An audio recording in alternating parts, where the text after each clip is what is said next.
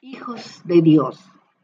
La palabra de Dios nos dice, todos los que son guiados por el Espíritu de Dios, estos son hijos de Dios.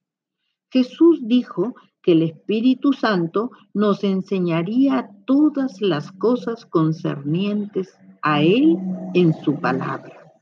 Por lo tanto, una persona que no se guía por la palabra de Dios en su estilo de vida, no puede dar señal de que es un hijo de Dios. El Espíritu Santo pone en nosotros el deseo de obedecer su palabra y esa palabra nos limpia. Jesús lo dijo así, ya vosotros estáis limpios por la palabra que os he dado.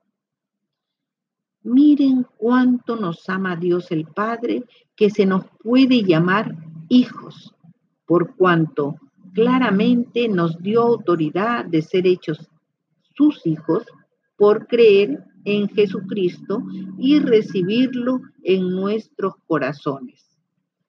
Y aunque no se ve todavía lo que seremos después, sabemos que cuando Jesucristo aparezca, seremos como Él, porque lo veremos tal como es.